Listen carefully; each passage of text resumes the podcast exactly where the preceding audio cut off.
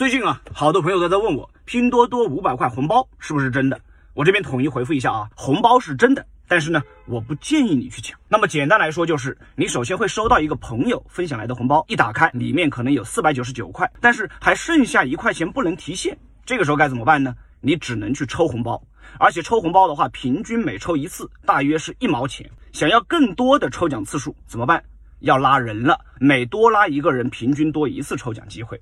这个地方你差不多就得拉十来个人。有人会说这个不难呢，太天真了，因为这才刚刚开始而已。最后一毛钱你是抽不到的。